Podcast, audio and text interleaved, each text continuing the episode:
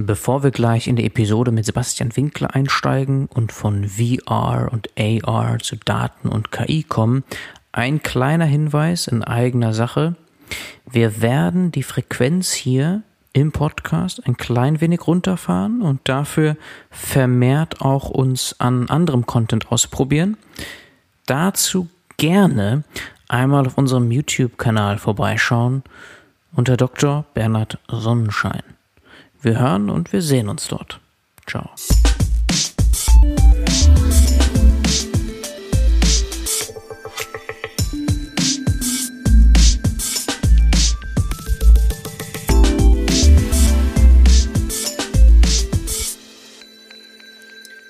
Heute haben wir zu Gast Sebastian Winkler, Managing Director von Median. Hallo und herzlich willkommen, Sebastian.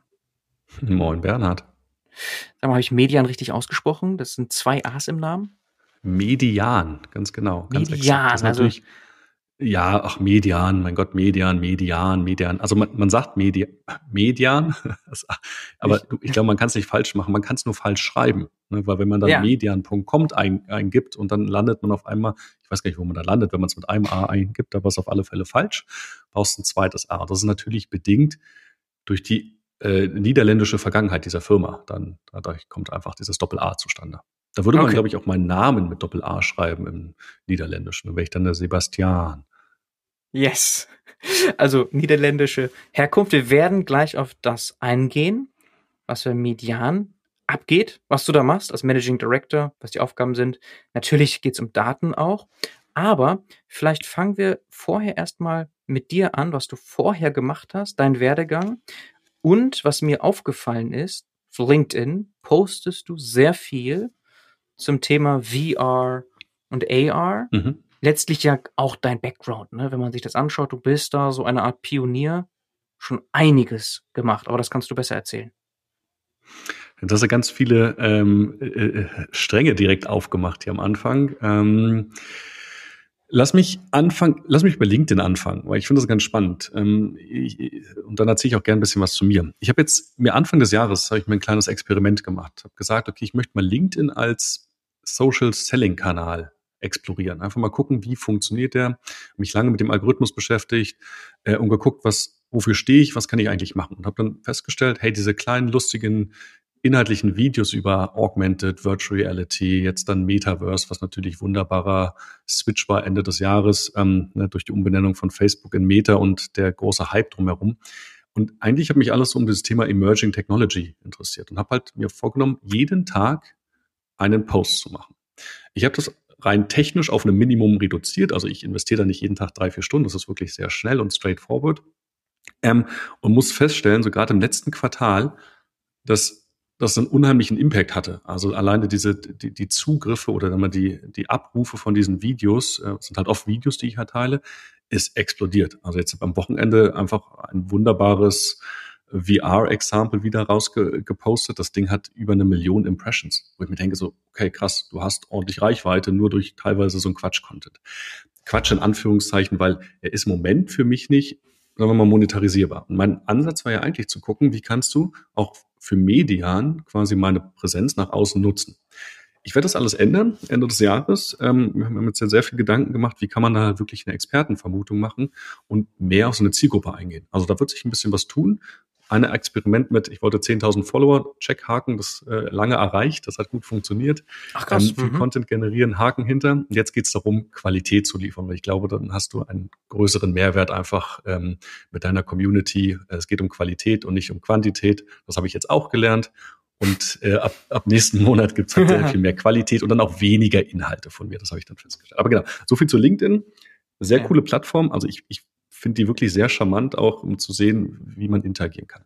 Ja, bitte. Jetzt muss ich aber doch einmal kurz nachfragen. Also, okay, ja. Qualität statt Quantität, da gibt es ja viele Faktoren. Also Unterhaltungswert ist ja auch, kann auch Qualität sein, was bei dir vielleicht in diesen Posts mit reinspielt. Denn solche Videos, wenn man sich die anschaut, sind, haben auch Unterhaltungswert, ne? So. Hm. Ist also nicht einfach nur äh, ja irgendwie so Effekthaschereien nur pur, sondern da ist Unterhaltungs- und auch so ein bisschen, ähm, sagen wir mal, Educational Aspects dabei, wenn du nicht da drin steckst, dass du siehst, oh, was ist denn möglich? Edutainment-mäßig, so wollte ich sagen. Ne? Super, äh, klar, unter dem Aspekt super zusammengefasst, da hast du völlig recht. Ähm, und das ist natürlich es ist eben nicht diese, was hier gerade, was ich auf Twitter gerade beobachte, das ist total spannend, ist dieses, hey, hier gibt's Plattform XY und hier sind die zehn Tricks, um auf dieser Plattform erfolgreich zu werden. Boah, weißt du, das ist so, wenn ich mir denke, okay, das ist schon dieses Clickbaiting, was du halt überall ja. hast, das ist äh, überhaupt nicht mein Ding. Das machst ähm, du. Du hast völlig genau. recht. Ich für das Thema kommen wir auch noch gleich dazu. Das mache ich seit sieben Jahren beschäftige ich mich mit AR und VR und Mixed Reality. Aber ähm, ich, ich versuche trotzdem den, den Inhalt mehr darauf auszurichten, was vielleicht auch kurzfristig umsetzbar ist. Also das ist ja der Daten, Daten-Podcast, ne? am Ende geht es um Daten. Das ist in der AR, VR-Welt, das ist schon sehr, wirklich sehr viel Zukunftstechnologie. Ne? Ich sag immer, ähm, nächstes Jahr ist es soweit. Und das behaupte ich seit sieben Jahren. Ich behaupte auch dieses Jahr, nächstes Jahr ist es soweit. Und ich glaube, 20, 32 ist es dann wirklich soweit, weißt du? Und ich habe geguckt, was ist denn wirklich greifbarer, auch gerade im Business-Kontext, womit man wirklich heute schon direkt was anfangen kann. Also wir haben auch, mhm. ich habe auch einen Kunden, da habe ich ein Metaverse-Konzept gemacht, also einfach ein Konzept, wie kannst du virtuelle Räume für dich nutzen. Nichtsdestotrotz glaube ich, dass für einen Großteil der B2B-Kunden ist, sagen wir mal, so Themen rund um Artificial Intelligence oder Machine Learning, was kann ich quasi aus den Daten, die ich eh schon im Unternehmen habe, was kann ich mit denen anfangen? Und da haben wir so viele Use Cases gehabt in den letzten sieben Jahren bei uns in der Firma, äh, die würde ich gerne einfach zeigen, weil ich glaube, die sind halt angreifbar, die kannst du in die Hand nehmen und kannst sagen, hey, warte mal, Sebastian, genau das möchte ich auch bei uns haben. So, das ist der Hintergrund. Meinst du gerade 32 oder 23? Also 2023, wirklich nächstes Jahr ist es soweit? Ja, das ist das, was ich immer sage, dass es nächstes Jahr soweit ist, aber ich glaube realistisch 2032. Ach doch, es wird es okay. Okay, das also, ist ja noch, noch ein bisschen. Also ja, ich, will nicht mit dir in die Diskussion über Metaverse, was es am Ende ist und was es ausmacht. Ähm, also ne, ich würde, du wirst, wir werden auch nicht alle irgendwann mit diesen VR-Headsets rumrennen, dann glaube ich halt auch nicht. Aber ich glaube, dass wir so in knapp zehn Jahren irgendein geartetes Gerät auf unserer Nase haben, was uns die Realität anreichert. Und mhm. deshalb im Moment sind wir technologisch, gibt es noch ein paar Schwierigkeiten. Ähm, und deshalb glaube ich, es wird einfach noch fünf bis zehn Jahre dauern, bis es wirklich massentauglich verfügbar ist und die Leute es nutzen. Ja. Okay. Können wir vielleicht im Ausblick noch mal kurz drauf zurückkommen? Machen wir gerne. Und vor dem Experiment, wie viele Follower hattest du da, wenn du jetzt sagst, mehr als 10.000? Oh, gute Frage. Ich glaube, äh, müsste ich gucken, aber ich weiß nicht, Ende letzten Jahres waren es so, lass es 3000 gewesen sein, so 3000, 3000. Leute. Und jetzt, ich gucke gerade mal rein, 14.000 plus. Okay. Ja, aber allein dieses Wochenende sind irgendwie anderthalbtausend dazugekommen. Ne? Also das ist so ein, es gibt manche Posts, I don't know, die sind einfach, okay, die sind auch gut, teilweise inhaltlich, ähm, aber warum die dann explodieren, kann ich manchmal selber nicht beantworten. Und dann hast du jetzt an einem Wochenende mal eben tausend Leute mehr, die dir hinter, äh, die dir folgen.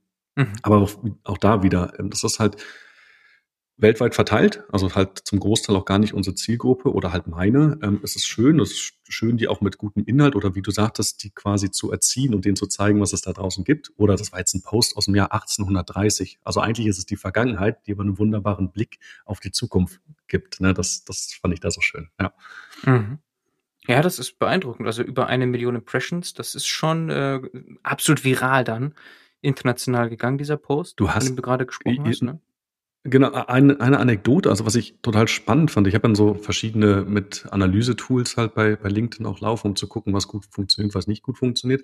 Mhm. Ähm, und mittlerweile kannst du, glaube ich, bei LinkedIn dann selber anzeigen, wie viele Minuten haben die Leute dein Video angeguckt. Und wenn ja. du dir jetzt mal die Anzahl der Impressions und dann halt bei einem ein oder zwei Minuten langen Video, wie viele teilweise hunderttausende Minuten Leute ein Video sich angucken weltweit, was du da reinpostest, das, das ist schon interessant zu beobachten. Und jetzt hatte ich neulich mal diesen Gedanken, hey, wenn du einfach nur zwei, drei Frames nimmst und das ist einfach, keine Ahnung, die, die Werbung für deine eigene Firma, die, ich weiß nicht, worum du hinzeigen willst, ne? Ähm, vorne oder hinten ran, was du für eine äh, für, für, für ein Marketing-Reach hast, damit ist schon echt gigantisch. Und da bin ich halt auch noch unheimlich, ich möchte nicht sagen schlecht, aber da würde ich halt gerne mehr experimentieren, weil der Kanal ist da, der Inhalt ist da, die Leute sind da und jetzt irgendwie das noch quasi zu funneln und besser zu nutzen, das finde ich sehr charmant, ja. Ja, Genau, da musste man dann wieder diesen schmalen Grat gehen zwischen ja, wertvollem Content und Werbung am Ende des Tages. Aber klar, ne, voll naheliegend, da irgendwie eine Sekunde rauszukarven und da irgendwie einen Hinweis zu geben auf irgendeine Art von, ja, Funnel, wie du sagst, ne? Das, das ist ja, wir sind ja hier bei Daten, ne? Ähm, und was ich, oder andersrum, ähm, ich, als wir noch quasi, als ich meine zweite Firma mit hatte, ähm, Shouter Labs damals, da war ja, ähm, haben wir sehr viel versucht auch zu Marketing zu machen über die über den Firmenaccount, ne? Also quasi indem du halt die Firmenpage nimmst und darüber Inhalte teilst. Und wenn ich eins gelernt habe in dem letzten Jahr, ist halt, Menschen folgen Menschen, ne, weil sie halt was Spannendes zu sagen haben und nicht unbedingt einer Firma. Also ne, einer, mhm. Ahnung, einer, einer, jetzt einer Median folgen halt auch 1500 Leute oder 2000, ich weiß es gar nicht genau. Ähm, aber der spannende Inhalt kommt halt immer von Leuten. Also wenn du was postest, finde ich halt tausendmal spannender, als wenn halt eine relativ anonyme Firma, vielleicht für die du arbeitest, etwas postet. Und ähm, das muss man sich halt auch ein bisschen bewusst sein. Und ja, mhm. das ist mir noch mhm. einfach noch so ein kleiner interessanter Nebensatz. Ja, aber interessantes Experiment und erfolgreiches Experiment anscheinend, dass du dann ab nächsten Monat dann nochmal einen neuen Twist verpassen wirst. Ja, Erfolgreich, so ja, bis auf die eine Frage, ich habe mir vorher gar keine Gedanken gemacht, was ich eigentlich erreichen will, außer 10.000 Follower. Das habe ich erreicht. Ja. Und dann waren die 10.000 und dachte mir so, okay. What's next? 100k. also, also, ja, wäre wahrscheinlich auch machbar, oder? Das ist, aber auch da ist die Frage, okay, klar, dann kannst du eine Personal Brand aufbauen, dann bist du vielleicht irgendwann, äh, kannst ein Keynote-Speaker werden, weil du halt eine Reichweite hast, bist dann irgendwann eine LinkedIn Top Voice. Ich glaube, das geht technisch alles. Ähm, die ja. Hebel sind da. Ähm, Frage ist nur, ob es halt passt zu dem, was man halt gerade macht. Ähm, ja, Genau, ne? also das kann ein Geschäftsmodell sein. Das ist jetzt, da könnte das ist ein Rabbit Hole, ne? So Influencer, Business Influencer kommt jetzt auch ja. gerade auf. Also das ist ja nicht dein Business, noch nicht in erster Linie. War ein gutes Experiment. Vielleicht, weil du sagst Tools, nur da, weil es auch spannend hier ist. Wir hatten den Inlytics CEO, den damaligen mhm. auch. Vielleicht kennst du das Tool, wo der verkauft, hat einen Exit gemacht. Vielleicht ist eins der Tools, das du benutzt, kann das sein? Ich nutze, auch, ich nutze verschiedenste, also ich nutze Buffer quasi. Okay, um, zum Posten, das, zum. Das habe ich, ja, zum Beispiel, wenn ich im Urlaub bin, wenn ich sieben Tage mhm. im Urlaub bin, sitze ich nicht an LinkedIn. Da sind meine ja, sieben Inhalte scheduled. fertig und dann, dann werden die rausgeschedult. Ja. Ähm, ich nutze, ähm, was ich sehr mag, Textblaze. Ich weiß nicht, ob du den mhm. kennst. Nee. Da geht es darum, dass du halt einfach Shortcuts in Chrome, also ich schreibe dann, keine schreibe so wie slash Bernhard und dann kommt halt der richtige Textblock, den du halt irgendwo hinterlegt hast, weil gewisse keine Ahnung, Anfragen auf, ne, ich möchte mich mit dir connecten. Das ist ja irgendwie immer grundsätzlich der gleiche Text mit ein paar mhm. Variationen und dann hast du halt ein paar Samples da drinne und greifst halt auch darauf äh, zurück. Das hat funktioniert sehr, sehr gut, äh, spart mir viel Arbeit. Dann habe ich lange Shield genutzt, Shield Analytics, um einfach zu yeah, gucken, was, was. Mhm. funktioniert gut, was funktioniert nicht gut.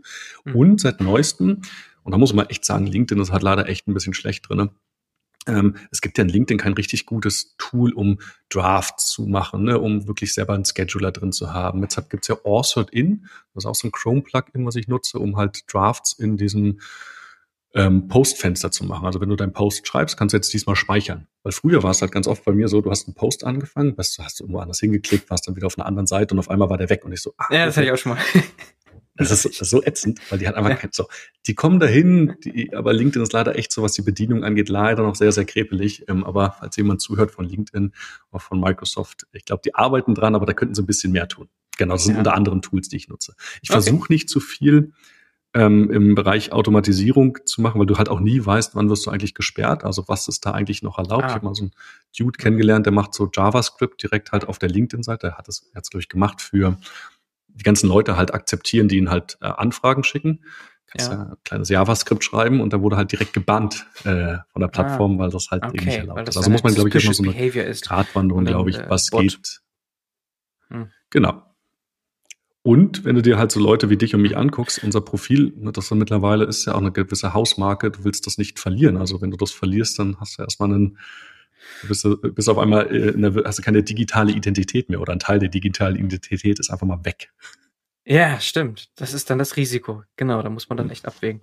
Okay, spannend. Vielleicht können wir da ein bisschen was verlinken in den Show Notes, weil ich denke, das eine oder andere Tool, was du gerade erwähnt hast, könnte auch für die Zuhörer, Zuhörerinnen hier interessant sein. Aber das ist ja nicht unser Thema hier heute. Ne? Du hast das jetzt anfangs reingebracht, weil es spannend ist, weil du gerade dieses Experiment gemacht hast und mhm. weil ich ja darüber auch viele deiner Posts tatsächlich gesehen habe ne, also auf dich gekommen bin über deine Posts letztlich. Das ist ja, also da siehst du die, auch den Effekt deiner Reichweite natürlich. Du wirst tatsächlich auch von, von allen möglichen Leuten gesehen. Man klickt über die Posts auf dein Profil. So, und dann äh, informieren sich die Menschen ja auch weiter. Ne? Also das ist der, der Funnel, der da funktionieren kann. Jetzt hast du Shouter Labs erwähnt. Das ist eins deiner früheren Unternehmen, das du gegründet hast und als CEO angeführt hast. Aber nicht dein erstes, ne? Wenn ich das richtig sehe. Nee, genau. Du hattest vorhin noch mal die Frage nach der Vita gestellt und wir haben ja im Vorgespräch beide festgestellt, wir haben an der Humboldt-Uni äh, zu Berlin studiert. Mhm. Ähm, ich Informatik damals, das ist auch schon eine Weile her.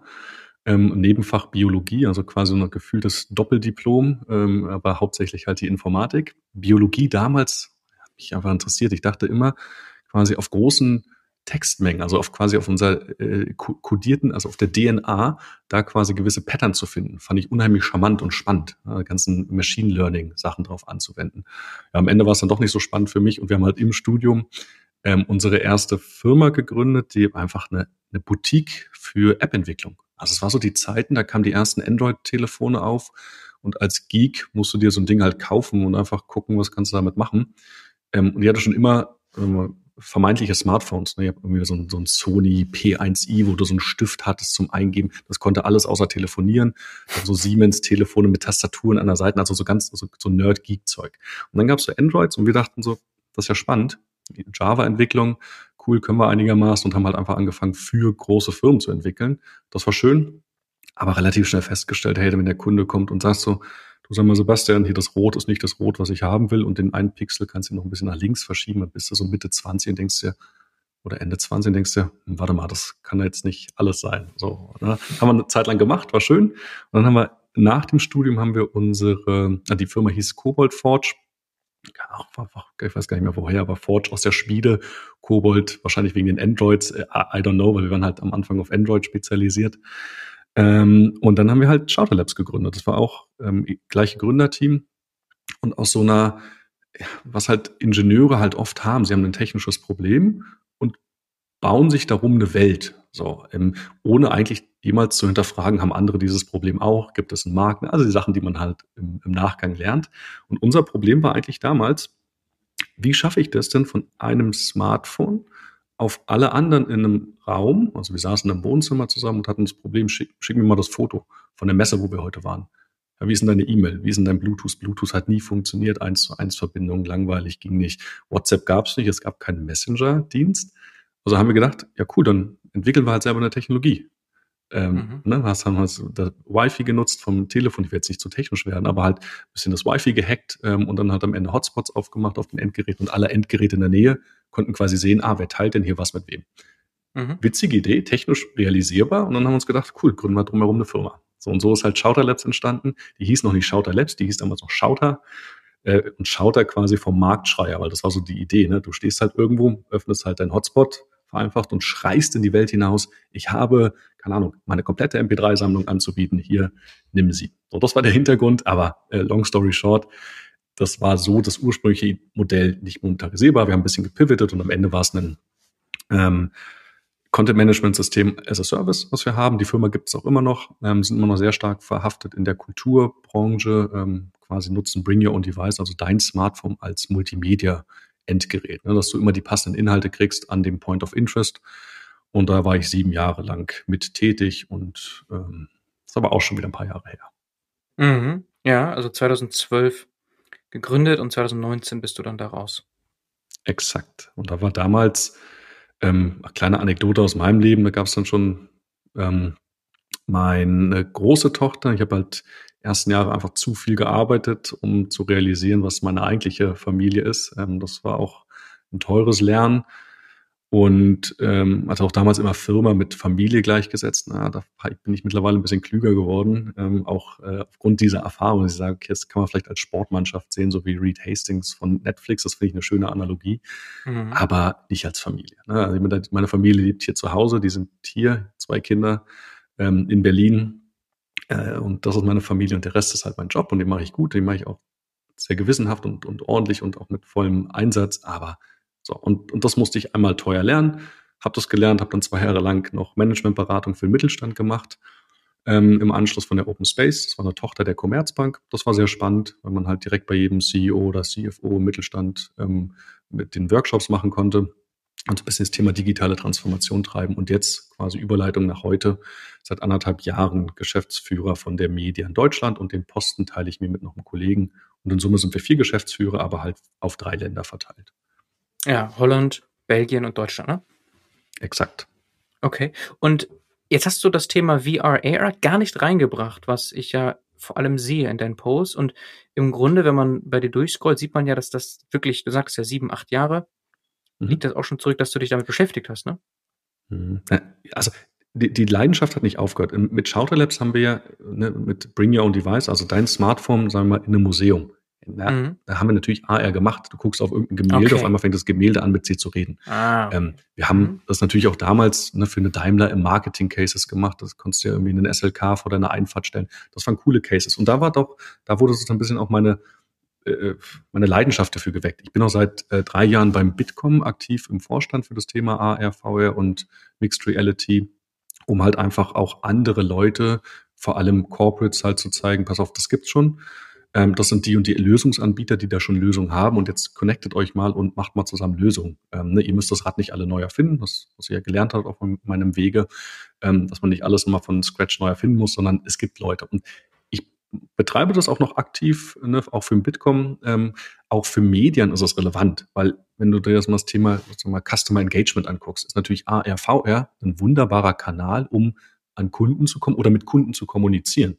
Weißt? Und, und deshalb ist es nicht ganz raus, aber es ist nicht der Hauptkern von dem, was ich mache. Okay, was du jetzt machst bei Median. Aber vielleicht trotzdem dann mal gefragt, wenn wir zu Median kommen, mal die Verbindung hier. Die hast du jetzt mhm. nur so ein bisschen angeschnitten, aber jetzt VR, AR, Mixed Reality, okay. Und dann Kundenverständnis, Beziehung, Kommunikation, okay. Aber Richtung Daten, künstliche Intelligenz gibt es ja auch eine Menge mhm. Verbindungen. Mhm. Sind die für dich relevant? Mhm. Ähm, kurz da zum Einstieg. Ich habe ja ähm, vorhin gemeint, ähm, das ganze Thema Metaverse, mal ganz plakativ, kommt nächstes Jahr. Und das seit sieben Jahren. Und, ne, und auch nächstes Jahr behaupte ich, dass es nächstes Jahr soweit ist.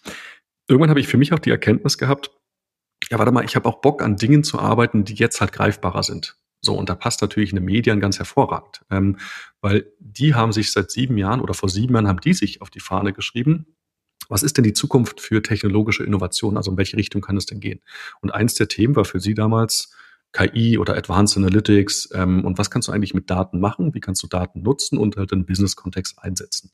Und das ist, was ich von meinte. Das ist halt greifbar. Das kannst du sofort implementieren. Und jeder Kunde, also fast, also eigentlich, also unsere Kunden alle haben sofort profitieren davon. Ne? Also was halt hands-on ist. Bei ARVR habe ich immer gemerkt, das ist alles noch sehr explorativ. Die Leute sind sehr zögerlich. Ja, okay, lass uns mal so einen kleinen kleinen Proof of Concept machen, was können wir damit machen. Aber wenn ich heutzutage mir bei einem Kunden, ähm, ich vielleicht später ein, zwei Beispiele mitgebracht, wenn ich mir bei einem Kunden heute mal eine bestehende Datenbasis angucke und die vielleicht mit externen Daten verknüpfe, kann Wetterdaten, Verkehrsdaten, was auch immer relevant sein kann und dann Trends für die in die Zukunft mache, um vielleicht rauszufinden, wo sind denn die Kunden deiner Zukunft? Wo kannst du denn Cross-Selling machen? Ey, ey, das, das ist sofort, kann ich sofort loslegen, sofort implementieren und sofort wahrscheinlich nächsten Monat in den Büchern sehen, ah, da gab es einen geldwerten ähm, Vorteil davon ähm, und weil ich halt einfach neues Business gemacht habe. So, und das ist ein Unterschied und das hat mich getriggert zu sagen, okay, ich finde das gut, weil das ist hands-on, das ist sofort greifbar, kann ich loslegen und nicht zu futuristisch. Mhm. Okay. Und dann aber Richtung Daten und künstliche Intelligenz, das sind ja Themen, die also ähnliche, sagen wir mal, ja, man sagt ja, Hype-Cycles haben, mhm. mit auch viel Enttäuschung immer wieder dabei. So, und äh, wie hängen diese Themen zusammen? Also können die zusammenkommen jetzt in den nächsten Jahren äh, zu einem, also ist das vielleicht eine große Veränderung auch, dass wir sagen, oh, wir haben jetzt ähm, verstanden, dass wir, ich weiß nicht, Personalisierung als Beispiel super zusammendenken können, KI mit mit äh, mit VR vielleicht oder oder siehst du, siehst du da ganz konkrete Themen jetzt in der Verbindung? Du, du meinst quasi Verbindung KI und ich sag mal ARVR in der Kombination? Genau, richtig. Ist da für dich irgendwas besonders spannend? Weil ich frage natürlich gerade, weil wir hier im Datenbusiness-Podcast sind, okay. mal und mhm. wir noch diesen, diese Historie haben mit VRAR, vielleicht siehst du ja konkrete Verbindungen da. Es gibt, ich bringe ganz gerne ein Beispiel und das ist vielleicht so, so sinnbildlich dafür, wo ich eine, eine, eine wunderbare Kombination sehe. Wir waren ja früher auch mit meiner Firma, war ich ja gerne auf Messen. Und wenn du auf einer Messe bist, hast du ja folgendes, da kommt dann so ein, so ein Typ hier mit braunem Pulli und einer Brille, kommt auf deinen Messestand und dann irgendwann stellst du fest, der heißt Bernhard. Und ähm, dann irgendwann nach einer halben Stunde stellst du fest, Mist, der will ja doch nur einen Kugelschreiber haben. So, das ist eigentlich, ist das ein anonymes Datum, was irgendwo in die Tür kommt und dann irgendwie vielleicht nicht mal Bernhard heißt, sondern mir nur einfach erzählt, der heißt Bernhard und dann geht er wieder mit seinem, mit meinem Kugelschreiber. Ähm, das jetzt mal auf eine virtuelle Welt transformiert. Finde ich total spannend und das ist ganz interessant in diesem Kontext auch Metaverse. Also wenn man Metaverse jetzt mal als einen Baustein, einen virtuellen Raum nimmt, wo man sich treffen kann. Da bist du ja per se erstmal als Entität vielleicht gar nicht mehr unbekannt, sondern eigentlich weiß ich in dem Moment, wo du vielleicht auf diesen Link klickst, den ich dir freigebe, weiß ich, wer du bist. Und kann vielleicht auch mir schon im Vorfeld Gedanken machen, warte mal, wer ist denn dieser Bernhard? Wo kommt der denn her? Was sind denn dem seine Interessen? Ist der vielleicht bei mir in meinem CRM mit drinne? Ähm, kann ich schon irgendwelche Vorabinformationen mitziehen? Und weiß dann eigentlich ziemlich genau in dem ganzen Moment des Customer Engagements oder dieser Interaktion zwischen uns, wer bist du, was willst du, wo willst du hin, wie kann ich dir eigentlich weiterhelfen? Also das ist alles viel, viel zielgerichtet. Also kann es sein. Ne? Wir nehmen das ganze Thema mal Datenschutz kurz außen vor, weil das muss geklärt werden dafür, ganz äh, ohne Frage. Aber und da finde ich eine sehr spannende Parallele und das oder sagen wir mal eine Ergänzung ne, des AR, VR und quasi Daten und wie kannst du datengetrieben da drin vielleicht auch mit Leuten interagieren und einfach besser verstehen, was sie wollen. Mhm. Okay, weil das ist ja so eine Art Datenlayer oder Informationslayer oder so eine Art, ähm, so ein Head-Up-Display mäßig auf die reale Welt, kann man sich ja auch so vorstellen, ne? dass man im besten Fall Augmented Reality jetzt so mit, mit Daten versehene Welt sich vorstellen kann. Also sowieso alles, was wir sehen, sind irgendwie Daten, die wir verarbeiten. Aber mit so einer Möglichkeit hätten wir also viel mehr Möglichkeiten, Daten zu sehen, zu sammeln, zu speichern. Mhm die noch überhaupt nicht genutzt werden. Ne? Ja, und ich habe, was war das? Ich habe das gestern Abend, habe ich äh, äh, noch, äh, bevor ich ins Bett gegangen bin, habe ich mir nochmal von Art und Com, ach, das ist schon ewig her, wo sie, äh, ich weiß gar nicht, wie, wie hießen die ein Programm? Das ist, ähm, haben sie noch eine Cebit oder so vorgestellt.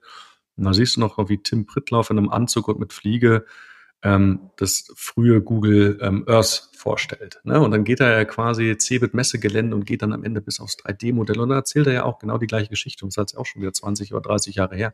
Und dann kannst du alle sämtlichen Daten ein, äh, einblenden von Verkehrsdaten, von äh, politischen, also alles, was irgendwie relevant ist, könntest du anzeigen. Mhm. Wenn man sich das jetzt mal so fast forward nach heute anguckt, ja, es wird ja partiell gemacht. Ne? Google Maps hat halt mittlerweile mehr Informationen, auch vor allem Informationen zu Kundinnen oder was halt Kundinnen halt über gewisse Dienstleistungen halt denken. Ähm, und das jetzt fast forward nach vorne, also wenn du jetzt wirklich von dieser Brille ausgehst, die wir immer vielleicht auf der Nase haben, natürlich, es gibt tausende Möglichkeiten, hunderttausende Möglichkeiten. Jetzt ist die Frage, was ist wirklich wertvoll? Und ich habe mir die Frage gestellt zum Beispiel, will ich denn auf die Straße gehen und meine Brille macht auf einmal alle Autos zu Audis, weil halt Audi heute der best paying Sponsor of the Day ist oder weil die Brille halt eh vielleicht von Audi kommt, weißt du? Will ich das? Ähm, ist das, was ich möchte? Und da habe ich noch keine abschließende Antwort äh, für, für, mich gefunden. Aber na klar, ey, relevante Informationen und Relevanz kann halt für jeden was anderes bedeuten. Und ich glaube, da wird es dann spannend, wie kriegst du es hin, dass du andere kontextsensitive Informationen erhältst als ich? Weil dich interessiert vielleicht, dass die Autos halt alle aussehen wie Audis oder I don't know, oder halt die Werbetafeln halt spezieller für dich halt ausgerichtet sind. Ähm, aber mich interessiert vielleicht vielmehr, dass ich an der Bushaltestelle vorbeilaufe und ich sehe halt, der nächste Bus kommt, um mich halt zum Hauptbahnhof zu bringen. Und das ist, da wird's halt spannend. Die Informationen sind ja verfügbar, ne, alle per se. Auch per APIs irgendwie angreifbar, können wir alles nutzen. Ähm, nur was ist für dich relevant am Ende des Tages? Mhm. Okay. Kann man sich aber dann doch vorstellen, da ist ganz viel Musik drin.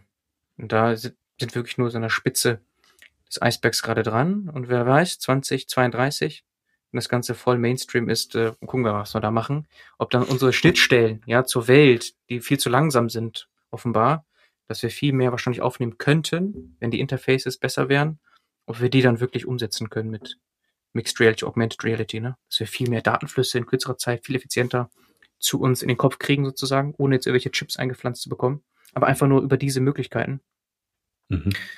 Ich, ja ich fand ich, äh, noch eins, was mich persönlich immer sehr interessiert hat. Ähm, ich bin ja auch in so einem Business unterwegs, wo Netzwerk total relevant ist. Also man kennt Leute und ähm, tauscht, sich, tauscht sich mit diesen aus.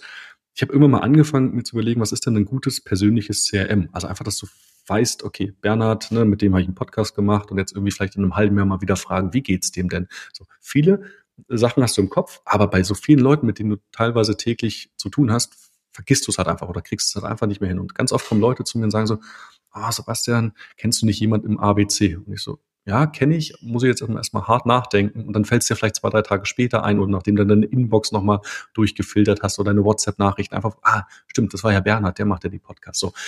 Und das ist ein echt interessantes Thema. Und ich habe mir immer gedacht, es wäre total geil, du hast eine Brille und wenn ich jemand angucke, kommen genau diese ganzen sensitiven Informationen zu ihm, wo dann steht, Bernhard Podcast gemacht am, im November 2022. Wir haben über die, die Themen gesprochen, dann vielleicht direkte automatische Follow-ups. Naja, äh, darüber habe ich mir sehr viel Gedanken gemacht. Ähm, sind wir wieder beim Thema Datenschutz. Super schwieriges und heikles Thema. Google Glass ist damals Sicher. gescheitert genau ja. mit dem Ansatz. Stimmt, da habe ich auch also, gerade gedacht, ja, Google Glass. Äh, genau, aber die, auch die versuchen es ein zweites Mal. Äh, wir gucken mal. Datenschutz, ach, ich, super spannendes Thema, haben wir gar nicht drüber gesprochen, aber also in den Medien haben wir auch eine eigene Entität, die sich nur damit beschäftigt. Ne? Also gerade KI und Datenschutz auch. Wie gehst ja. du damit um in Zukunft? Wo sind Sachen gehostet? Wer ist dafür verantwortlich? Mhm. Datenschutz, ja. ethischer KI, das sind ja. große, große Themen. Da rollt auch einiges auf uns zu. Und das äh, ist gerade bei solchen Sachen wie Augmented Reality dann großes Thema, ne? Weil klar, genau wie du beschrieben hast, kann ich mir das super vorstellen, auch wirklich. So, weil man sagt ja, man, man kann sich Gesichter vielleicht merken, aber dann den Namen nicht. So, bam, mhm. hast du direkt, siehst jemand, bam, bam, bam, Namen, so, das wird dich super. Na gut, aber das ist ja schon gesagt, ihr macht bei Median also einiges mit KI. Ihr habt auch Datenthemen. Vielleicht kannst du uns mal einen kurzen Überblick geben. Äh, total gerne. Also ich glaube, wir sind, wenn man es, also wie, wie wir gesehen werden wollen oder wie ich quasi bei Medien gesehen werden will, ist dieses Thema so rund um Emerging Technology. Also alles, was so an Technologie da ist, was halt im Business, im Business einen Vorteil dir bringen kann. Grundsätzlich sind wir aber in vier Bereiche aufgeteilt. Das eine ist ähm, Data-Driven Organization, also wir helfen quasi Firmen, Daten, die sie halt haben, interne oder halt auch externe Datenquellen oder die sie halt noch nicht haben, zu nutzen, um halt daraus einen Vorteil für sie ähm, äh, zu schaffen. Das ganz andere Thema ist Business-Transformation. Also wir haben zum Beispiel allein in Deutschland knappe 35 Consultants, die im Fachbereich unterwegs sind, die diese Themen treiben, aber die halt ähm, mit dir dann halt hands-on genau diese Themen angehen und nach vorne äh, treiben. Dann das ganze große Thema technologische Innovation ist äh, für uns sehr spannend. Also von, keine Ahnung, NLP, von Chatbots, von Computer Vision, ein, zwei Beispiele noch. Das sind alles Sachen, die wir gemacht haben. Ähm, Machine Learning, äh, ganz äh, Blick nach hinten mit, mit, Business Intelligence, also einfach vergangene Daten angucken, diese halt auswerten. Und der vierte Block, ähm, Datenschutz und äh, Security, ist bei uns ein großes Thema. Mit den vier Feldern sind wir aufgeteilt in den drei Ländern und versuchen natürlich quasi zwischen den Ländern halt zu operieren. Also Belgien ist zum Beispiel eine ganz große Einheit im Bereich im Computer Vision. Ähm, aber dann ist natürlich das Ziel immer meins, äh, zu versuchen, halt einen Kollegen, vielleicht einen Consultant aus Deutschland mit dem Wissen und der Umsetzungspower aus Belgien und aus den Niederlanden zusammen halt im Team bei einem Kunden zu haben und quasi deren interne Innovationseinheit eigentlich zu sein. Okay. Und vor allem dann strategische Beratung oder auch wirklich in die Umsetzung dann? Sowohl als auch, also strategische Beratung, aber halt auch End-to-End-Umsetzung. Also wir können von der, wir beraten am Anfang bis hin, wir setzen dir das um und bauen dir notfalls auch noch dein Power BI-Dashboard, damit du siehst, was quasi ähm, an Daten vorliegt und wie du vielleicht zu handeln hast. Machen wir das halt alles.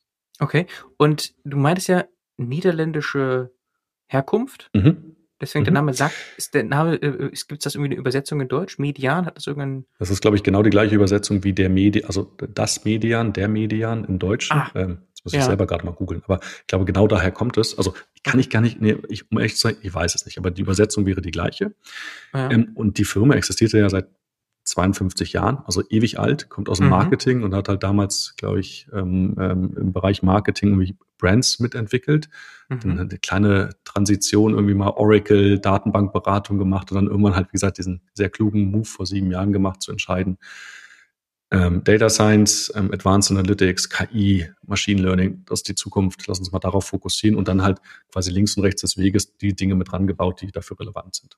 Okay, also für diese Transformation brauchst du oft auch ganz basic Sachen und die mhm. kann man auch mit euch da machen, ne? Also genau. Digitalisierung, genau. was man da so braucht, Daten erstmal überhaupt finden, sammeln, aufbereiten und so, ne? Mhm. Überhaupt erstmal die richtigen Fragen stellen. Also das ist ja ganz oft, kennst du wahrscheinlich auch bei deinen Gästen, ähm, das eine ist die Technologie, die mhm. technologische Umsetzung, das andere ist überhaupt erstmal in der Lage zu sein, die richtige Frage zu stellen, die für mein Business relevant ist. Mhm. Absolut. Und wie verteilt sich das bei euch dann? Also ihr habt jetzt diese drei Länder, über die ihr hinweg Projekte macht und du sagtest ja auch mhm. schon so vermischt, aber wahrscheinlich der größte Standort ist in den Niederlanden? Der größte oder? Standort ist in den Niederlanden, genau in Herden. Mhm. Da sind es jetzt, ich muss lügen, knapp 140 Mitarbeitende, mhm. ähm, hauptsächlich Bereich Data Science, Business Intelligence, also viele Entwicklerinnen. Mhm. Deutschland halt äh, die Consultants und in Belgien knapp 15, 18 Kollegen im Bereich Computer Vision. Okay, und in Deutschland Berlin? Oder gibt es auch noch mehrere Standorte? In, ach, ja, gute Frage, danke. Ähm, das, darüber haben wir noch gar nicht gesprochen. Ich sitze ja in Berlin, bin ja. aber zuständig für eine Firma, die in Düsseldorf sitzt Ach und so. den Hauptsitz hat. Ah, ja, ähm, okay. Mhm. Genau, das, das, ist ja auch, ähm, auch spannend, weil ich glaube, das wäre vor drei Jahren so gar nicht denkbar gewesen. Ähm, ähm, ne, aber es funktioniert. Das ist natürlich meine größte Herausforderung, ist natürlich auch, wie kriegst du diesen Connect mit den Leuten weiterhin hin? Wir treffen uns regelmäßig, haben halt Events, aber mittlerweile ist die Firma nicht nur in Düsseldorf äh, und also neben mir, sondern halt, wir haben auch da, wo die Talente sind. Ne? Also wir haben manche in Baden-Baden, wir haben die in der Lüneburger Heide. Ähm, also wir sind in Deutschland verteilt, aber der Hauptsitz ist immer noch in Düsseldorf. Und wenn wir uns treffen, dann da. Und da sind wir genau in diesem Dreiländereck. Ne? Ähm, Niederlande, Belgien, ja. äh, Düsseldorf mhm. ist ja genau Stimmt. dieses Dreiländereck und da ist halt alles eine Stunde entfernt, alle einzelnen Offices. Und dann ist es natürlich für die sehr convenient. Für mich bedeutet es auch immer eine längere Zugfahrt. Ähm, aber ich kann im Zug sehr gut arbeiten, wenn er dann kommt und dann geht es auch ganz gut. Ja, und du bist dann, wenn dann in Düsseldorf eher und weniger genau. Also wenn ich, da ich ja quasi für Medien Deutschland zuständig bin, äh, also hauptsächlich für die deutschen Kollegen und dann halt in Düsseldorf vornehmlich. Mhm, okay, und du meintest eben 130 Niederlande und wie viel sind es dann in Düsseldorf? Wie gesagt, knapp 35 hier, also knapp in Summe, äh, mhm. genau. Das, mhm. das, Okay, ja, ist aber auch schon ein recht großes Shifter, ne? Klar, ist ja auch schon ein gewachsenes, älteres Unternehmen. Ist, ja, wir, wir wachsen trotzdem weiterhin und wir sind ja seit knapp also Anfang des, na, sechs, sieben, acht Monaten sind wir Teil von der Conclusion und die Conclusion ist wiederum ein großes IT-Konsortium in den Niederlanden. Da sind sozusagen so. bestehend aus 26 Subfirmen und eine sind wir und wir sind sozusagen die technologische Innovationseinheit oder so sehe seh ich uns mit. Ähm, und ähm, können jetzt haben wir den großen Vorteil, dass wir in diesem Ökosystem halt wirklich von wir können On-Prem-Server-Installationen machen bis halt ähm, Management-Beratung quasi alles abdecken können, so wenn es im Bereich IT-Transformation ist. Und das ist halt schon spannend und in Summe sind es halt irgendwie knapp zweieinhalbtausend Leute, auf die man halt zurückgreifen kann. Das macht schon, ist ein interessanter Hebel. Mhm. Und ihr sprecht alle Englisch dann, nehme ich an, intern? Oder wie macht ihr das? Ja, das ist eine, eine sehr, sehr gute Frage. Ähm, wir haben vorher, also unterhalb, äh, also zwischen Belgien, ähm, Niederlanden und Deutschland war Englisch quasi die äh, federführende Sprache. Als die Conclusion dazu kam, die kannten nur Niederländisch. Ähm, das ah. war ganz spannend. Sozusagen die ersten Vorstellungen waren halt auf Niederländisch und dann saßen gerade die deutschen Kolleginnen da und das war ein bisschen wie so, wie so ein Bullshit-Bingo, weil wir halt einfach überhaupt nichts verstanden haben. Also auch die mussten erstmal lernen, dass Kommunikation halt auch in, dass jetzt Kommunikation auch auf Englisch machen müssen, damit du halt alle Leute mit abholst. Ähm, also auch konnten wir die so ein bisschen miterziehen. Aber ja, im Moment ist es halt Englisch und wo sie es halt anbietet und wenn du halt im One-on-One -on -One oder im Team bist, wo sie halt alle nur Deutsch sprechen, sprichst halt Deutsch, ähm, weil es halt einfach angenehm ist dann manchmal. Und ähm, wir haben einen Kollegen, der bringt uns Holländisch bei, also Niederländisch, das ist auch schön. Kann ich so ein paar ein, zwei Brocken schon. Und das hilft für die, jede Konversation am Anfang, um mal so ins Gespräch zu kommen. Okay. Spannend. Vielleicht kannst du uns mal was konkret erzählen. Beispiele aus den Projekten, mhm. die ihr macht. Ja, sehr gerne. Ich erzähle dir mal.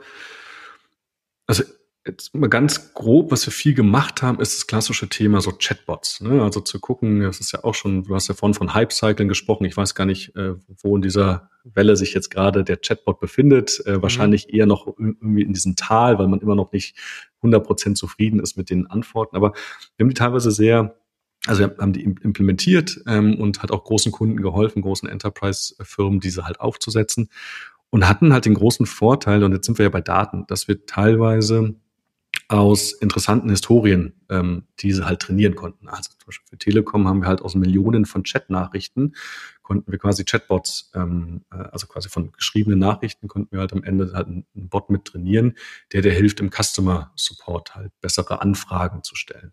Auch konntest du da, und das ist auch super spannend, ne, du hast halt, was sind die häufigsten Anfragen und einfach nur aufgrund von Frequenz oder von, von äh, ja, Intensität, konntest du halt vielleicht deine Webseite verändern, weil du weißt, ah, warte mal, das sind doch die Themen, die die Leute interessieren. Das heißt, ich strukturiere meine Seite komplett anders und mache sozusagen die häufigsten Fragen, die auftreten, halt ganz nach oben. Und wenn wir bei dem Thema bleiben, ähm, Callcenter oder genau diese Customer Service. Wir auch ein, zwei Kunden, wo wir in Callcentern mit drin sind und auch über Sprache, ähm, NLP halt auch besser verstehen können, was ist das Anliegen ähm, und den Leuten halt auch mit, mit quasi ganz gezielten Antworten im Callcenter dann auch helfen können, was sind die besseren Antworten, damit sie zu einem Ziel kommen. Und wenn du das jetzt mal einen Schritt weiter abstrahierst, ist natürlich, wenn du irgendwo anrufst und ich sag mal so bei deinem Internetanbieter, und ich habe ja gerade vorhin erzählt im Vorgespräch, ich habe gerade Internetprobleme, bin hier mit meinen mobilen Daten drinne. Ähm, und wenn ich heute irgendwo anrufe, dann weiß der eigentlich meine Telefonnummer. Das heißt, der kann mich jederzeit klammern wir den Datenschutz kurz aus, weil das muss geklärt werden. Der kann eigentlich jederzeit mich in CRM tracken und weiß, wer ich bin. Das heißt, er weiß eigentlich schon, ich rufe meinetwegen meine Kfz-Versicherung im November an, dann weiß er, es geht höchstwahrscheinlich darum, dass ich den Vertrag kündigen will. Das heißt, er kann mir doch schon im Vorfeld mit den passenden Antworten oder dem passenden Angebot irgendwie entgegenkommen, bevor ich mit einem Agent spreche. Oder bei meinem ähm, Internetanbieter weiß er doch eigentlich schon, es liegt eine Störung vor. Also kann er mir doch sagen, hey Sebastian, pass mal auf, da liegt eine Störung vor. Ähm, übermorgen wird eh ein Techniker bei dir im Haus vorbeigeschickt in der Straße und der kümmert sich drum und wenn es dann noch nicht behoben ist, dann rufst du nochmal an.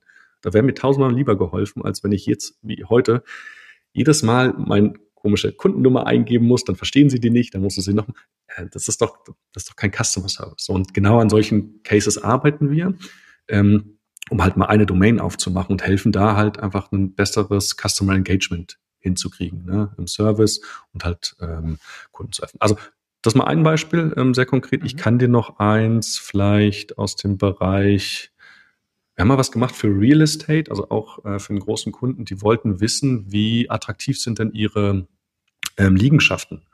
Ja, über die Jahre erworben ähm, ähm, und dann konnten wir mit Satellitenbildern zum Beispiel einen zeitlichen Verlauf darstellen, konnten halt feststellen, wo hat sich denn äh, wo ist denn öffentliche Anbindung an äh, ÖPNV, wo sind denn Schulen in der Nähe, wo sind also ganz viele externe Faktoren mit reinnehmen. Und dann hast du, haben die am Ende ein Dashboard gekriegt, wo sie sagen können, warte mal, mich interessiert, ist denn ÖPNV in der Nähe, mich interessiert, ist denn ein Krankenhaus in der Nähe, mich interessiert, kommt man da gut mit der Autobahn hin und weg. Also konntest du ein paar Parameter schieben und hast dann eine Bewertung für deine Immobilie gekriegt. Ähm, einfach sozusagen, was ist der Marktwert, der sich vielleicht auch über die Zeit verändert hat. Auch cooler Case. Ähm, hat braucht jetzt nicht vielleicht jeder, aber das war ein Kunde, der hat halt mehrere tausend Liegenschaften in ganz Deutschland. Da war es dann halt schon spannend. Ähm, mhm. Ich gebe dir noch eins, was ich, wo ich letztes, also als ich anfing bei Medien, hatte ich direkt ein super spannendes Projekt. Ähm, das war vielleicht ein Ticken zu futuristisch, aber ich fand es eigentlich total cool. Ähm, wir hatten einen Kunden im Bereich Maintenance, der hatte Funkmasten. Und diese Funkmasten, das ist die, die Herausforderung, wie schaffst du es, mit möglichst wenig manuellem Input rauszufinden, ob diese Masten in, gewartet werden müssen. So, dann war die Idee klar. Nimmst eine autonome Drohne, lässt die Drohne drumherum fliegen, nimmst Computer Vision, erkennst quasi, wo sind Fehler, wo sind keine und machst am Ende nur noch einen, einen Dashboard-Output und sagst so, pass auf hier, Turm Nummer 17 hat drei kaputte Schrauben und ähm, äh, sonst ist alles okay, schick mal da einen Techniker hin oder halt Prüfbericht abgeschlossen und weiter. Ist am Ende äh, daran gescheitert, dass noch der Mensch noch zu günstig ist. Also ganz salopp gesagt, wirklich. Also es hat günstiger, mhm. da halt Leute hinzuschicken, als halt autonome Drohnen, weil, sind wir mal ehrlich, ganz autonom sind sie dann doch nicht. Brauchst dann dann wieder, ne, es gibt dann Gesetze, die dann nicht, die der muss halt wirklich jemand haben, der vor Ort diesen Flug begleitet. Dann mit der ganzen technischen Auswertung, ach, ganz so 100 Prozent funktioniert es dann doch nicht, wenn du auf Schraubenbasis irgendwo unterwegs bist. Aber das war spannend. Das hat einfach mal gezeigt, hey, damit setzen wir uns auseinander. So, solche Themen machen wir und na klar, Daten, Datenbusiness, da fallen halt unheimlich viele Daten an. Wie kannst du sie auswerten? Was kannst du damit machen? Und wie kannst du vor allem am Ende da Prozesse automatisieren und einfach verschlanken? So, das sind mal mhm. so drei Beispiele. Ich habe noch, noch viele, viele mehr mit. Äh, vielleicht kommen wir im Gespräch nochmal zu dem einen oder anderen. Mhm. Das heißt, also das letzte war so eine Art Proof of Concept, ja, wo man dann vielleicht genau, gelernt hat, naja, sind wir noch nicht an dem Punkt, aber da können wir zurückkommen. Ja. Genau. Das war so ein Proof of Concept ähm, oder Proof of Value, wie wir sie gerne nennen. Okay. Mhm. Ähm, einfach mal zu gucken, okay, wenn wir da ein bisschen Geld reinstecken, hat das denn einen Wert? Sind wir denn schon technologisch so weit und haben halt festgestellt, ja, wir hätten noch ein paar Teile mit einem Mechanical Turk machen müssen. Ähm, mhm. Deshalb, es war halt einfach wirtschaftlich noch nicht attraktiv. Aber das ist alles im Moment immer eine Frage der Zeit und irgendwann sind wir da, wo wir sagen, okay, jetzt ist es wirtschaftlich attraktiv, so einen Case abzubilden und dann lass uns den mal machen. Okay, und das erste Beispiel war natürlich genau das Gegenteil, nämlich direkt groß ausgerollt, nehme ich an, ne? dieser Chat. Genau, Bot. direkt. Also ja, die haben es dort für intern, für extern verwendet, ähm, hat super funktioniert. Äh, guter Case. Ähm, intern konnten dann die Mitarbeitenden äh, quasi selber sich IT-Support Sachen selber bestellen, äh, musst es mit keinem interagieren, kannst die Fehler beheben, solche Sachen. Ich gebe mhm. noch ein anderes, sehr naheliegendes Beispiel, weil ich es einfach ich finde, das machen viel zu wenige. Ähm, wir haben mal für, einen, äh, für eine Versicherung haben wir einen Case gemacht, dass du alle Inbound-E-Mails automatisch an den richtigen Bearbeiter schickst, weil du kannst ja, du weißt ja, was ist der Kontext dieser E-Mail, ne, kannst quasi clustern, kannst halt sagen, ah, hier geht's scheinbar um Schadensfallanalyse und dann kriegt halt immer Herr Meier ähm, alle Cases, wo es halt um Schaden mit externen, keine Ahnung, oder mit, mit PKC, PKWs geht. So, das ist super naheliegend, weil ne, sonst hast du alle info at versicherung.de, also ist alles gar nicht mehr so, ähm, äh, so, so plakativ, aber du verstehst daraus hinaus. Und das sind so Cases, wo ich mir denke, ja, na klar, das ist da, das ist einfach, das ist ähm, straightforward, du brauchst genug Trainingsmengen, ne, und dann hast du halt, kann das System halt auch über die Zeit halt einfach lernen, ob es gut funktioniert oder nicht, und halt einfach wirklich Leuten, du, sag mal, stupide Task, wie ich leite eine E-Mail weiter, ähm, vielleicht halt einfach abnehmen. Mhm.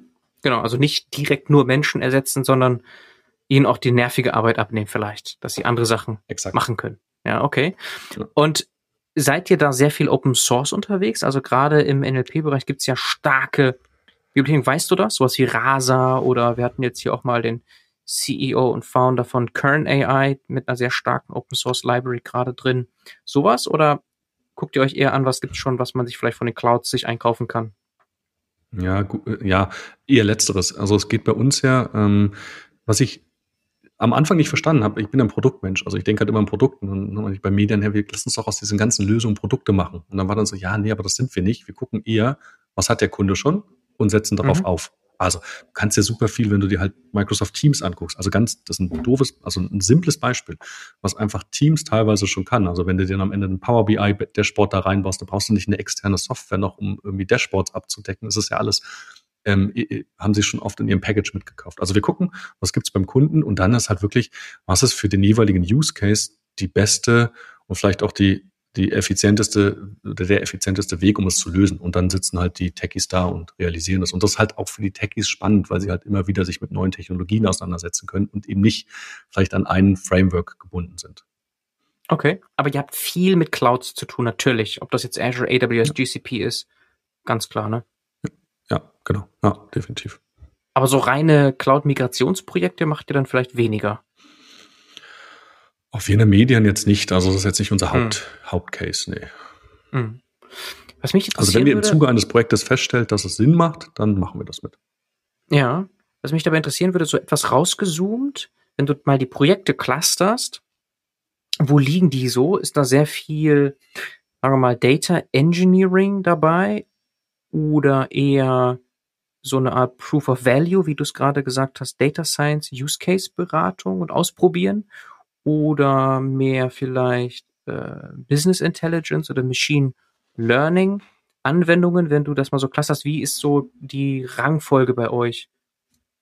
Uh, also ich würde die Rang Rangfolge weiter ähm, das, mal dieses Thema so Emerging Technologies nach vorne heben. Also da geht es halt wirklich der Blick nach vorne. Ich sag mal, dann ist es eher sowas wie Data Engineering, ähm, Advanced Analytics, dann auch sowas wie Realtime. Daten, also wie gehst du mit Realtime-Daten um und kannst die halt in Echtzeit prozessieren und reagieren. Das ist auch mhm. eines der Themen, also die vor allem kommen werden. Da sind wir noch nicht, aber da, da sehe ich uns auf alle Fälle hingehen.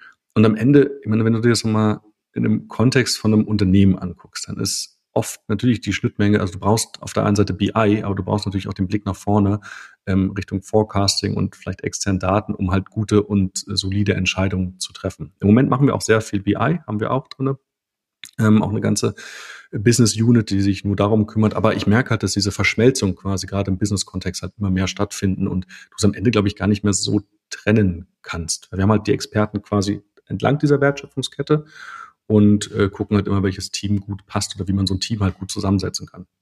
Mhm. Und jetzt hast du Emerging gesagt. Kannst du das noch ein bisschen genauer erklären? Also was steckt dahinter genau? Mhm. Also übersetzt ist es ja Zukunftstechnologien. Ich finde das Wort genau. Emerging irgendwie, irgendwie charmanter. Ähm, ich habe früher mal gesagt, ich bin ja der Mensch, da ich ja so der, der Tech-Geek-Nerd bin. Also ich gucke immer gerne sozusagen, was links am Gartner Hype-Cycle aufpoppt und gucke halt, wie kannst du damit einen Business-Value beim Kunden generieren. Ähm, ich bin aber auch Realist genug, um zu sehen, dass quasi unsere Kunden, sagen wir mal, so wie Themen wie Quantencomputing, das bei denen vielleicht noch nicht unbedingt direkt kickt, sondern noch ein paar Jahre dauern könnte. Wir gucken aber trotzdem, ähm, und das ist ganz spannend, sowas wie Advanced Analytics, das ist immer noch für mich mega emerging Technology, weil ähm, da gibt es gewisse Länder, gewisse Regionen, gewisse Firmen, die haben das schon, die haben das auch schon implementiert. Aber wenn du dir mal anguckst, gerade den deutschen Markt, da ist noch so viel mit ganz simplen, da reicht oft ja schon BI, um einfach mal äh, einen Impact zu haben im Business und besser zu verstehen, wie hat denn die Historie funktioniert. Und deshalb sehe ich das einfach für viele aus dem Blick der Kunden. Das ist Emerging Technology. Das sind die Sachen, die sind greifbar, die kann ich heute einsetzen und die helfen mir, ein Sustainable Business für die Zukunft zu bauen. Und so ist, glaube ich, eine gute Herleitung von dem Wort Emerging Technology. Okay, verstehe. Das kannst du also gar nicht jetzt ganz festmachen an wenigen Themen, sondern das sind all die nee. Themen, die eben gerade cutting edge sind und viele der Unternehmen, gerade noch in Deutschland, sind noch so weit davon entfernt, dass viel einfach sozusagen cutting edge ist für sie. Also es kann auch ein einfaches Dashboard sein, das kann alles unter Emerging fallen. Oftmals. Mhm. Genau, also äh, wir, wir drehen es um und machen es von der, von der von der Sichtweise des Kunden. So, und dann kann halt äh, aus verschiedenen, kann halt verschiedenste Dinge können halt emerging sein in dem Kontext. Und wir sind halt einfach da, weil wir halt genau da helfen können. Mhm. Okay. Und hast du da so ein Lieblingsthema für dich? Ich stelle mir das jetzt gerade so vor, dass ihr dann auch intern sowas wie ein Lab habt oder so, wo dann Leute auch was ausprobieren können oder so? Ist, ist das so? Ja, genau, haben wir. Also ich, wir haben halt immer so ein, sogar regelmäßig einmal im Monat, also sogar so ein immer ein kleines Scrum-Team dran, die wechseln mit verschiedensten Mitarbeitenden, die halt sich so mit so einem modern, also einfach mit, mit Ideen auseinandersetzen. Also ich erzähle dir zwei Ideen, die ich hatte. Die eine ist, ähm, jetzt in Deutschland hat es ja Zugriff auf Handelsregistereinträge, ne? also konntest du ja quasi diese nutzen. Also wie kannst du Sachen visualisieren zum Beispiel? Ne? Das macht ja irgendwie keine Werbung machen. Es gibt genug Dienstleister draußen, wo du dir Handelsregisterinformationen anzeigen lassen kannst und dann siehst du, der Bernhard, dem gehört die Firma und die Firma. So. Ich mir gedacht, das ist doch cool, wenn die Daten verfügbar sind, lass uns die mal nutzen, lass uns mal visualisieren und mal gucken, was wir machen können. Da sitzt jetzt ein Team dran, die äh, setzen sich technologisch damit auseinander, weil sie Spaß dran haben und gucken halt einfach, was kann das technologisch bringen und, dann überlegen wir zusammen, könnte das ein Produkt sein, hat das einen Mehrwert für den Kunden, aber das ist eine Art Lab. Das andere Lab-Thema finde ich super spannend, vielleicht hat das auch schon mal ein Gast in dem Bereich. Ich saß irgendwann mal da und dachte mir so, ja, bei diesen ganzen Videokonferenzen, wir nehmen die ganze Zeit alles auf, meine Sprache, vielleicht auch meine Emotionen, mein, also mein Videostream, den kann ich doch auswerten.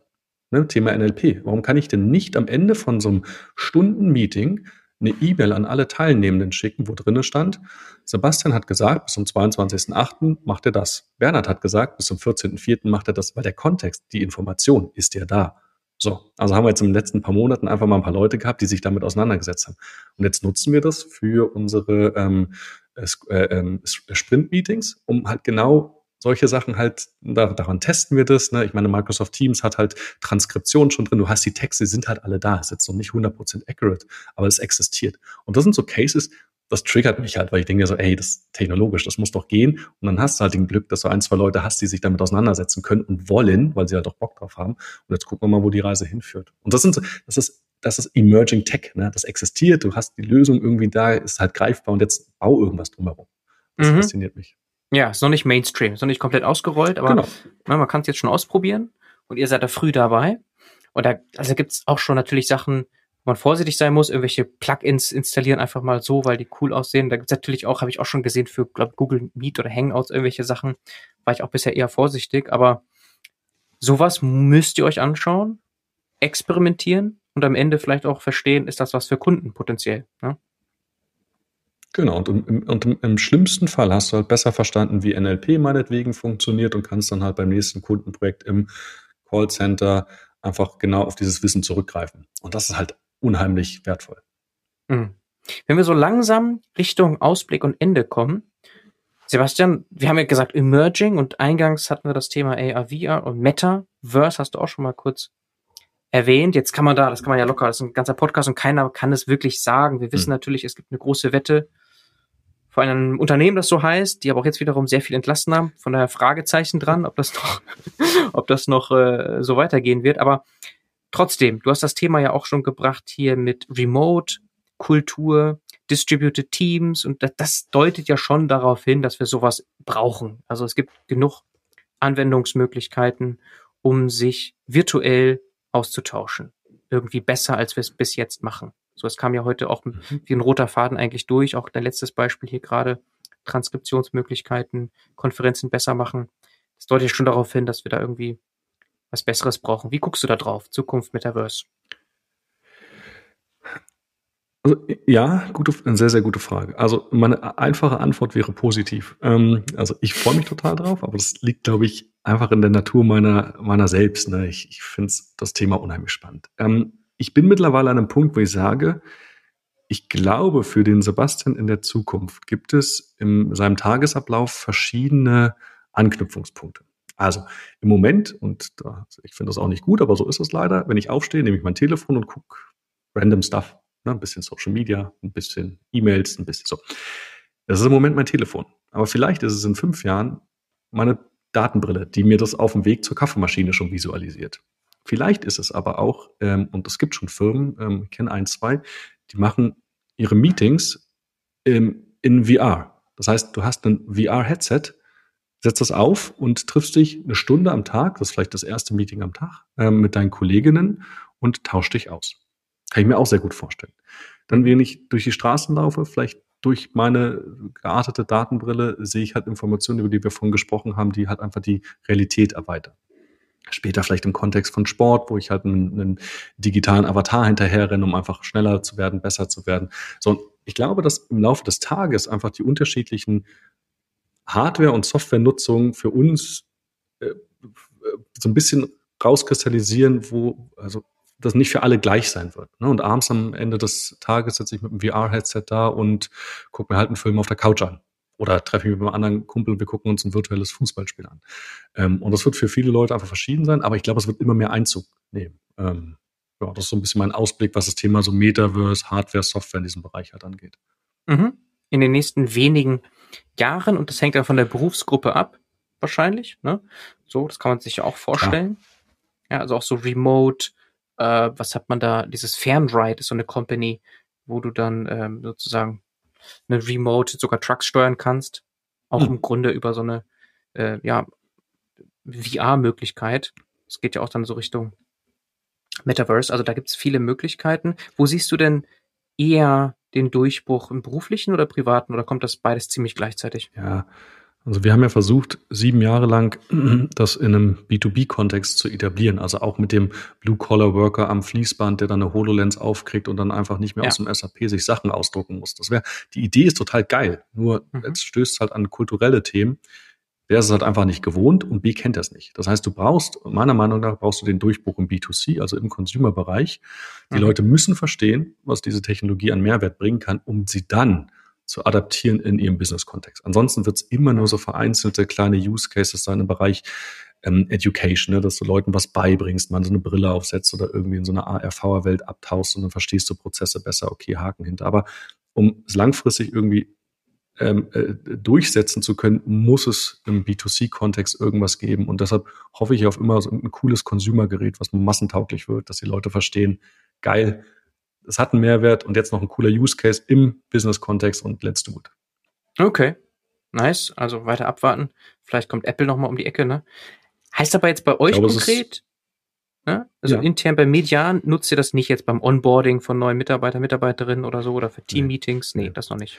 Du hattest ja gefragt von wegen Remote, ähm, weil sich das ja auch immer mehr verschiebt.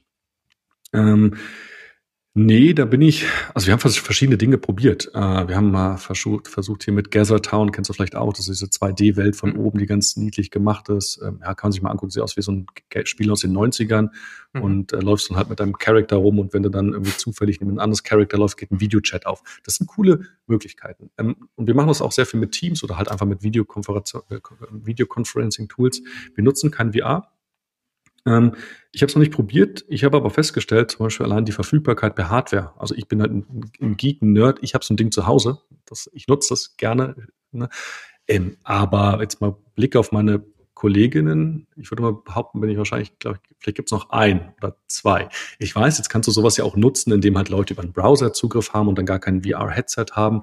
Aber gut, dann frage ich mich dann immer bei gewissen dann kann man auch einen Videokonferenz-Chat einfach hier in Teams machen und ähm, fertig ist und können halt auch so miteinander austauschen. Mhm. Okay. Ja, wir können ja noch mal ein Gespräch machen. Nicht erst 2032. Mal gucken, ob wir auf der Reise sind, ja. Zu dem Thema. Zu einem anderen haben wir auch heute gesprochen. Ich glaube, es war ein guter Überblick. Ja, und deswegen können wir hier einen Abschluss finden. Herzlichen Dank für deine Zeit, Sebastian. Ich danke dir fürs Interview. Es hat Spaß gemacht und gerne wieder. Und genau, wir müssen nicht zehn Jahre warten. Danke. Ciao, ciao. Ciao.